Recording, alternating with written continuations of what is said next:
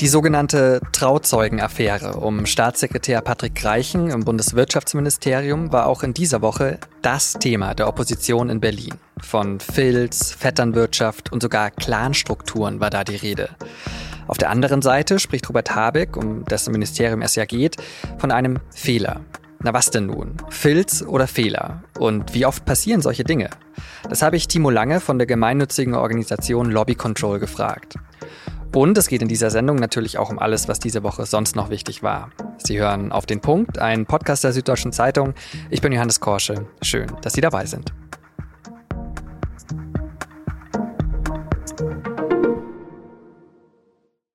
Schon seit einigen Tagen schwebt über dem Bundeswirtschaftsministerium von Robert Habeck ein Vorwurf. Vetternwirtschaft. Stichwort die sogenannte Trauzeugenaffäre. Mal kurz den Hauptvorwurf zusammengefasst. Habecks wichtigster Staatssekretär, Patrick Greichen, soll seinem Trauzeugen einen hochdotierten Posten zugeschustert haben. Die Geschäftsführung der bundeseigenen Deutschen Energieagentur. Also auf jeden Fall war er Teil der Findungskommission für diesen Posten und hatte nicht angegeben, dass er so eine persönliche Nähe zu einem Kandidaten hat. Wie die drei Herren jetzt genau zusammenhängen, das haben wir vor kurzem schon mal in einer Auf den Punkt Folge erklärt. Ich habe sie in den Show Notes verlinkt. Aber seit unserer letzten Sendung dazu ist natürlich noch mehr passiert. Patrick Reichen hat über Twitter geschrieben, er habe in dem Besetzungsverfahren einen Fehler begangen, den er bereue. Er habe neun der insgesamt elf Kandidatinnen und Kandidaten persönlich gekannt. Es sei eine graduelle Abstufung gewesen, wie gut er sie gekannt habe. Er hätte sich aus der Findungskommission zurückziehen müssen. Dieses Besetzungsverfahren soll jetzt auch wiederholt werden. Aber der CDU-Vorsitzende und Oppositionsführer Friedrich Merz sieht ein noch größeres Problem. Wir haben es hier mit einer äh, verfilzten Vetternwirtschaft im Bundeswirtschaftsministerium zu tun, die äh, nicht nur den wichtigsten Staatssekretär von Herrn Habeck trifft, sondern eine ganze Führungsebene des äh, Bundeswirtschaftsministeriums und nachgeordneter Behörden. Merz hat dann noch gefordert, dass Habeck diesen wichtigsten Staatssekretär, eben jenen, sagen wir, gut vernetzten Patrick Reichen, entlassen soll. Und was sagt Reichens Chef, Wirtschaftsminister Robert Habeck? Ich habe entschieden, dass Patrick Reichen wegen dieses Fehlers nicht gehen muss. Und er will den Vorwurf der, Zitat Merz, verfilzten Vetternwirtschaft so auch nicht stehen lassen.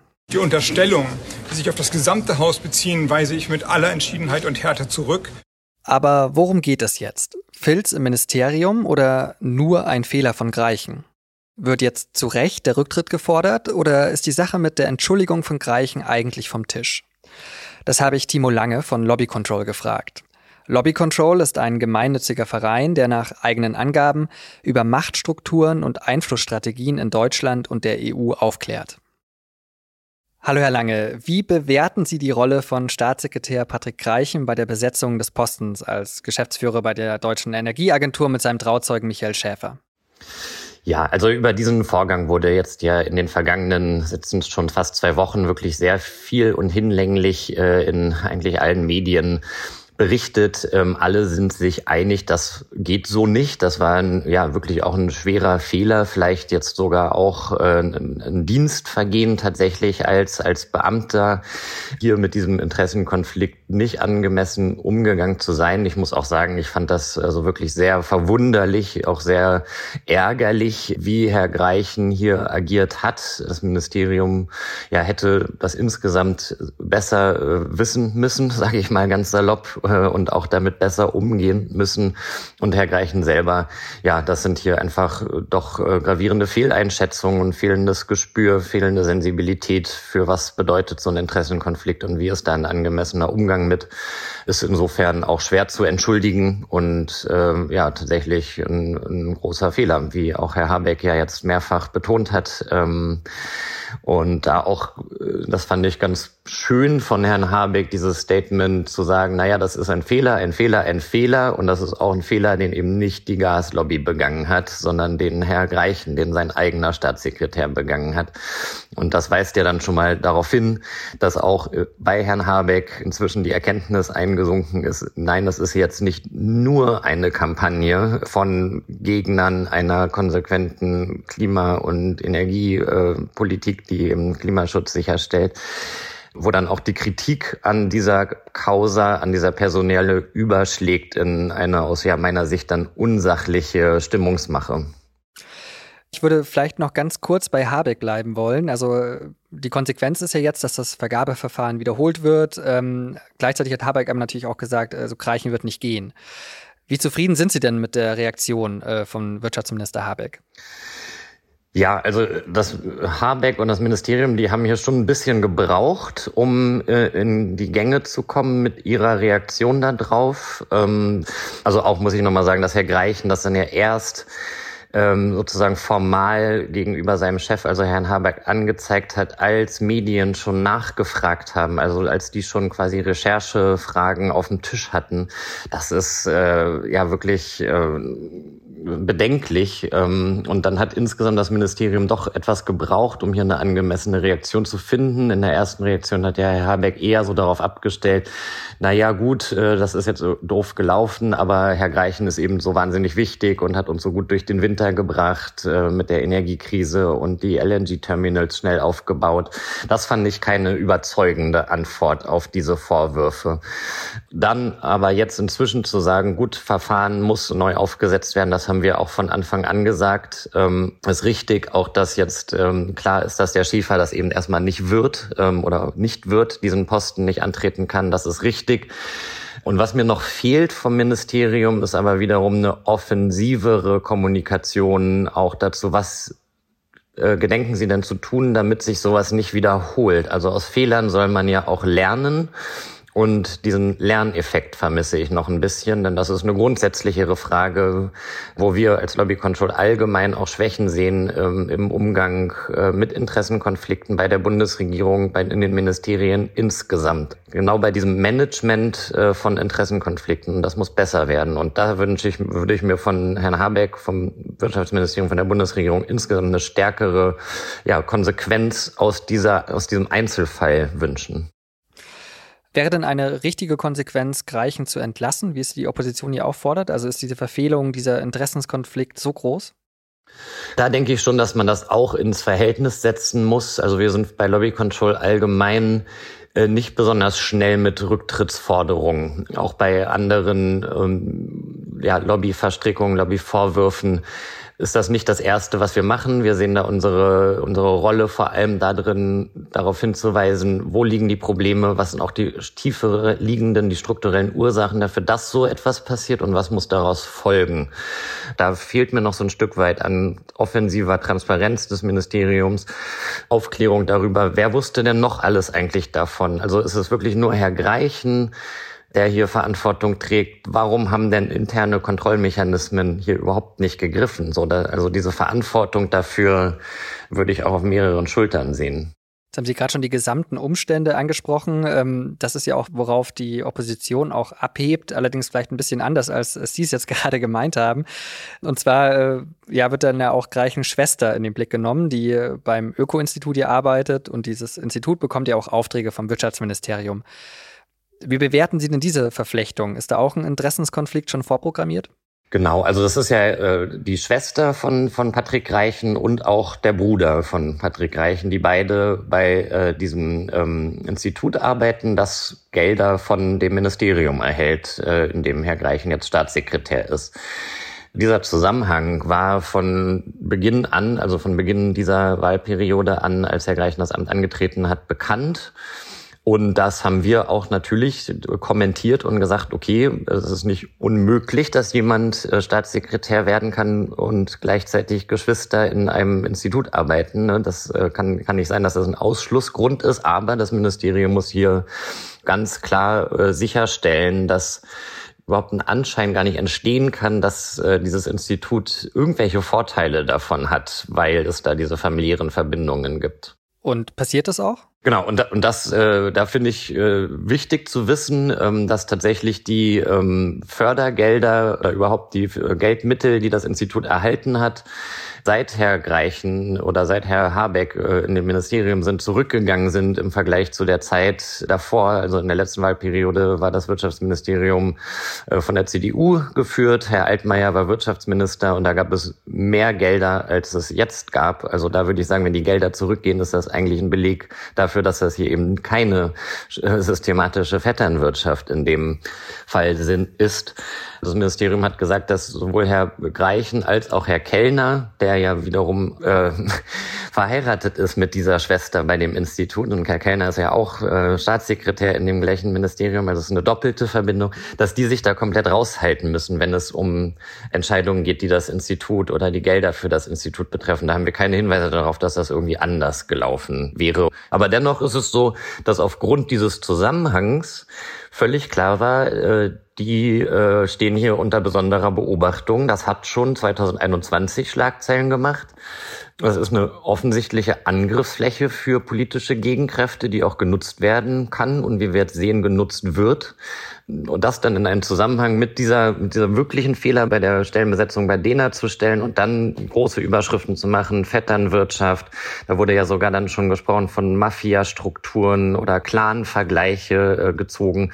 Und das, das sind dann wirklich ja völlig überzogene und übers Ziel hinausschießende äh, kritische Bemerkungen, gelinde gesagt, äh, die eine sachliche Kritik eigentlich verstellen, also die von der Sache dann äh, ablenken, da wo Kritik berechtigt ist, Causa Greichen Schäfer. Das lenkt eigentlich davon ab und ist mehr Stimmungsmache als ähm, sachliche Kritik. Wie oft kommt es denn vor, dass solche Verwandtschafts- und Freundschaftsverhältnisse in Politik, Wirtschaft, Beratungsfirmen etc. vorkommen? Ist sowas üblich? Das kommt ähm, immer wieder vor. Es lässt sich oft nicht vermeiden. Karrieren entwickeln sich unterschiedlich. Ähm, Menschen sind in Positionen in, in Verbänden, in Unternehmen und auch in der Politik und manchmal wird da hin und her gewechselt, wo wir ja bei Lobby Control schon auch immer einen Blick drauf haben, dass, dass es bei solchen Seitenwechseln nicht zu Interessen von Konflikten kommt das kommt immer wieder vor und man muss dann einen Umgang mitfinden. Und das ist ja auch in der Wirtschaftswelt bei Unternehmen gut eingespielt im Grunde, dass man da einen Blick drauf hat äh, und, und dass es da aber ja einen Umgang mit gibt. Also ein Stichwort Compliance. Ähm, das ist, ja, wie gesagt, man kann, man kann das nicht komplett verhindern, dass es solche äh, Beziehungen gibt und sollte es auch nicht tun. Dann vielleicht mal ganz naiv gefragt, also wo ist denn die Grenze oder wo ist der Moment, wo es dann problematisch wird? Also wo ähm, im Zweifel dann auch, äh, wenn man es noch mal ein bisschen mehr weitet aus Lobbyismus, der noch in Ordnung ist, dann Vorteilsnahme, Korruption wird. Also gibt es da diesen Moment, kann man den so definieren, wo man sagen müsste, ja, da ist eigentlich dann das too much? Naja, genau. Also Lobbyismus oder auch neutraler nochmal gesagt, politische Interessenvertretung gehört ja einfach erstmal zu einer Demokratie dazu. Ist ja völlig richtig, dass, dass die Politik im Austausch steht mit verschiedenen Interessengruppen und es ist auch so erstmal an sich nicht verwerflich, dass sich verschiedene Interessen, auch wirtschaftliche Interessen organisieren, auf die Politik zugehen und versuchen, ihre Sicht der Dinge und ihre Interessen dort äh, zu kommunizieren. Und ja, wenn Sie sagen, äh, wann wird Lobbyismus wirklich zum zur ja, Korruption, Vorteilsnahme. Da gibt es natürlich eine Grauzone, aber in dem Moment, wo jemand selber persönlich finanziell profitiert von Entscheidungen, die er oder sie selber beeinflusst hat und da dann von jemand Drittem eben einen Vorteil, also Geld oder was anderes Materielles bekommt, da sind wir dann äh, im Bereich der, der Korruption. Das kann, kann auch beim Jobangebot oder so, kann das auch vorkommen. Also wenn, wenn man jetzt einem amtierenden Politikerin oder ein Politiker äh, einen, einen, lukrativen Posten verspricht und sagt, hier, äh, komm, komm zu uns in den äh, Aufsichtsrat. Dafür ja, wäre es aber toll, wenn du dich politisch für dieses oder jenes stark machst, dann kann das schon denn auch Korruption wirklich sein. Ähm, Was wäre denn da so ein Beispiel? Wenn wir da zum Beispiel mal an Philipp Amthor denken, ja, über den äh, vor zwei Jahren und äh, ja sehr viel gesprochen wurde. Auch die Frage im Raum stand, ist, ist Philipp Amthor eigentlich käuflich? Ja, also um nochmal kurz äh, zu, daran zu erinnern, was ist da passiert. Amthor Bundestagsabgeordneter CDU hat beim Wirtschaftsministerium, damals eben Peter Altmaier, hatten wir gerade schon erwähnt, quasi die Türen geöffnet für, für ein US-amerikanisches Start-up-Unternehmen, hat auf Briefpapier des Bundestages mit als, als Abgeordneter quasi geschrieben, hier, da gibt's dieses tolle Unternehmen, ähm, lass doch mal mit denen treffen und ich unterstütze die voll und ganz, meldet euch gerne bei mir für die Terminabsprache. So. Und dann hat er eben später von diesem Unternehmen Aktienoptionen Position erhalten und auch einen Direktorenposten. So, und dann ist dann natürlich die Frage, naja, gibt es denn da einen Zusammenhang? War das ein Dankeschön äh, für, für diesen Lobby-Einsatz? Das ist von außen natürlich ganz schwer dann zu beurteilen, was war denn da jetzt wirklich der Zusammenhang? Ähm, Gab es tatsächlich diesen Zusammenhang? War das ein Dankeschön oder nicht? Nach den Regeln damals vom Bundestag war das alles völlig in Ordnung. Der musste die Aktienoption noch nicht mal anzeigen. Und damals war ähm, sogar es möglich, als Abgeordneter ganz legal quasi Lobbyarbeit, bezahlte Lobbyarbeit gegenüber der Bundesregierung und den Ministerien zu machen. So, und dann ist das in dem Moment, kriegt, kriegt jemand da Geld für, dass man sich als Abgeordneter für ein ganz bestimmtes Einzelinteresse einsetzt ohne dass das ein Problem ist. Und das wurde erst dann im Zuge der Maskenaffäre das Gesetz so geändert, dass das jetzt gerade nicht mehr so geht.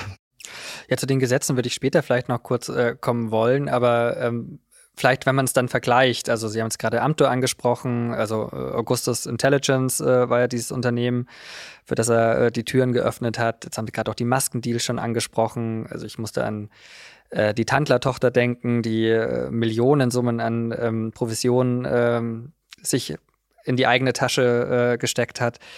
Ist das vergleichbar mit dem, was wir jetzt gerade mit dem Wirtschaftsministerium erleben, oder ist, würden Sie da schon einen, also einen fundamentalen Unterschied sehen? Ja, ich finde, man muss schon einen Unterschied sehen, wenn es um sich in die eigene Tasche wirtschaften geht. So, das ist erstmal ganz klar. Wenn, wenn hier äh, eine, eine politisches Amt, eine politische Position ausgenutzt wird, um selber daran zu verdienen. Und das war ja natürlich gerade bei den Maskendeals vor dem Hintergrund der Pandemie, wo also eine, eine gesamtgesellschaftliche Notlage im Grunde von einigen Abgeordneten ausgenutzt wurde, um sich wirklich die Taschen voll zu machen. Völlig empörend und ein politisches No-Go. Deswegen war das auch richtig, dass da äh, schnell Leute dann zurückgetreten sind, beziehungsweise zum Rücktritt gebracht wurden. Also insbesondere Herr Nüsslein ähm, äh, im Bundestag.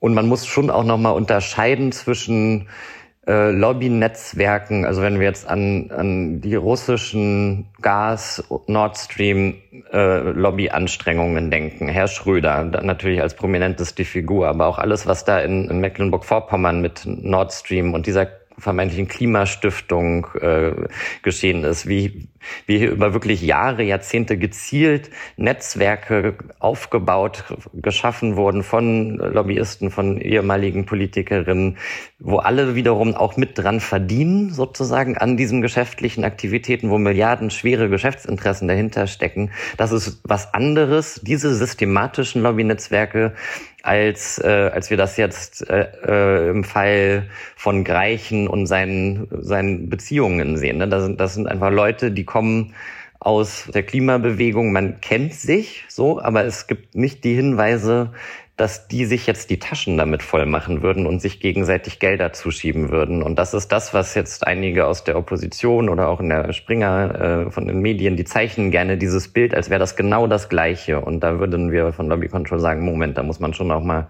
differenzieren, auch ob sich jemand ähm, im, in, im Umweltverband äh, erstmal von der Sache her für ein, ja, ein Gemeinwohlinteresse einsetzt, wo es nicht um die eigenen wirtschaftlichen Interessen geht. Das ist was anderes als äh, ein, eine Gaslobby, denen es vor allem um ihre, ihre Geschäftsinteressen geht.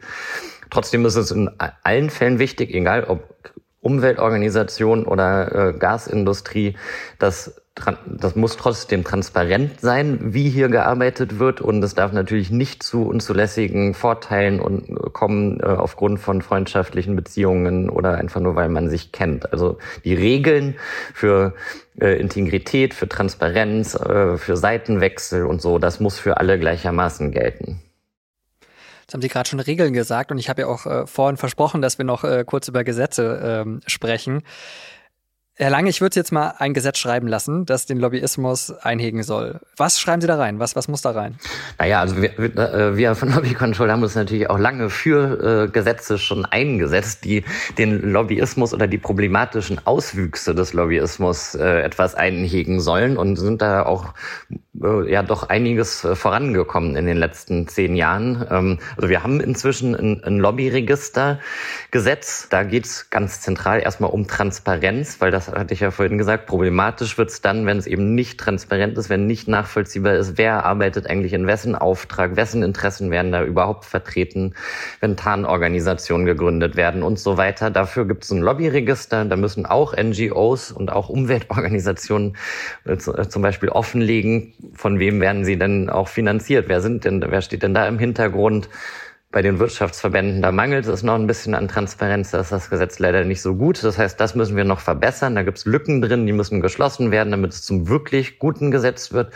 Dazu brauchen wir, wir nennen das ein äh, Lobbyfußabdruck für Gesetze oder Lobbyfußspur für Gesetze, das halt wirklich, da werden vor allem dann die Ministerien, in denen die meisten Gesetze entstehen, die sollen dazu verpflichtet werden, einfach offen zu legen, mit wem haben sie denn sich alles getroffen, ähm, wer hat da Einfluss genommen tatsächlich auf ein einzelnes Gesetz, dann würde man sehr viel besser ja mögliche unzulässige Einflussnahme erkennen und auch sehen, ob die jetzt irgendwie da ausgewogen sich äh, informiert haben. Naja, und dann brauchen wir, das ist dann nicht ein Gesetz, aber halt eben an ganz vielen verschiedenen Stellen starke Regeln, die eben sicherstellen, dass mit Interessenkonflikten angemessen umgegangen wird, dass die überhaupt erstmal sichtbar werden. Ähm, das ist oft nämlich schon das Problem und die dann und dass dann auch die Regeln, die es gibt, ordentlich durchgesetzt werden. Daran mangelt es auch ganz oft und da reden wir über die Regeln für die Abgeordneten, an die Regeln für die ja, Mitglieder der Bundesregierung, die Ministerien selber ähm, und natürlich auch die Parteien. Also Stichwort Parteienfinanzierung. Das muss natürlich auch irgendwie in geordneten und transparenten Bahnen laufen, weil auch das ein Einfallstor für unzulässige Einflussnahme und letztlich auch Korruption ist. Also bessere Transparenz, Gesetzeslücken schließen und einfach genau hinschauen. Das nehme ich jetzt mal mit ähm, und äh, bedanke mich bei Timo Lange für das Gespräch und wünsche noch einen schönen Tag. Ja, wünsche ich auch. Alles Gute.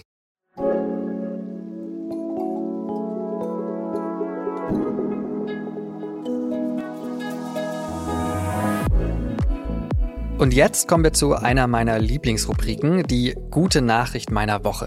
Und da schauen wir heute auf Plastikmüll. Also eigentlich schauen wir auf eine Idee, die vielleicht dazu führt, dass wir erst gar keinen Plastikmüll mehr produzieren. Denn eine Gruppe von Studentinnen von der Uni Hohenheim bei Stuttgart hat sich was ausgedacht.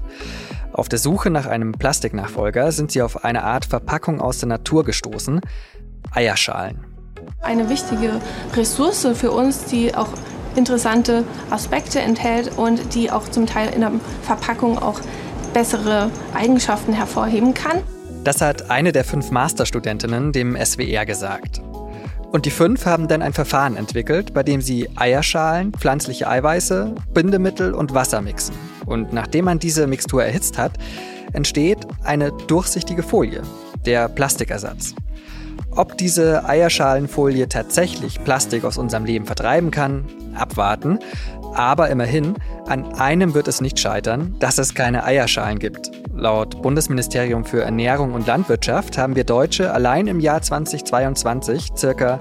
19,3 Milliarden Eier verbraucht.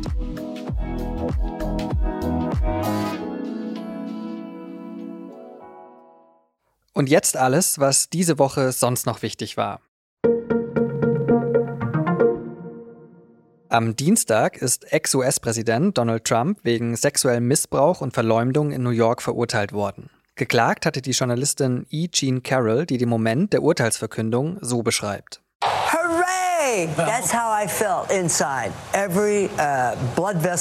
es sei ein wunderbares Gefühl gewesen, sagt sie da. Das Gericht hat Trump dazu verurteilt, 5 Millionen Dollar Schadensersatz an Carroll zu zahlen. Am Donnerstag haben Trumps Anwälte dann angekündigt, in Berufung gehen zu wollen. Nein, ich bin nicht zufrieden. Es gab ja viele gute Absichtserklärungen. Natürlich ist eine Milliarde auch Geld, aber das ist eben eine Milliarde für dieses Jahr. Was ist nächstes Jahr? Die Kommunen bauen jetzt Unterkünfte. Sie müssen wissen, was wird wann, wie, von wem bezahlt. Warum das bis November dauern muss, ist mir schleierhaft, ehrlich gesagt. Das hat der Chef des Städte- und Gemeindebundes, Gerd Landsberg, nach dem Flüchtlingsgipfel am Mittwoch gesagt. Dabei hat der Bund zugesagt, dass er sich mit einer Milliarde Euro mehr an den Kosten für die Versorgung von Geflüchteten beteiligen will. Aber eben erstmal nur für dieses Jahr. Wie die Kosten künftig aufgeschlüsselt werden, das soll erst eine Arbeitsgruppe klären. Eine Entscheidung darüber soll dann im November fallen. An dem Ergebnis des Flüchtlingsgipfels gibt es viel Kritik von Kommunen und der Opposition. Im Nahen Osten gehen die Kämpfe zwischen der israelischen Armee und den militanten Palästinensern weiter. Niemand sollte Israels Entschlossenheit in Zweifel ziehen, seine Bürger zu verteidigen. Das hat der israelische Präsident Netanyahu am Mittwoch gesagt. Bei den Kämpfen im Gazastreifen wurden seit Dienstag etwa 30 Menschen getötet, darunter auch vier ranghohe Mitglieder der militanten Palästinenserorganisation Islamischer Dschihad. Mehr als 90 Menschen sind verletzt worden.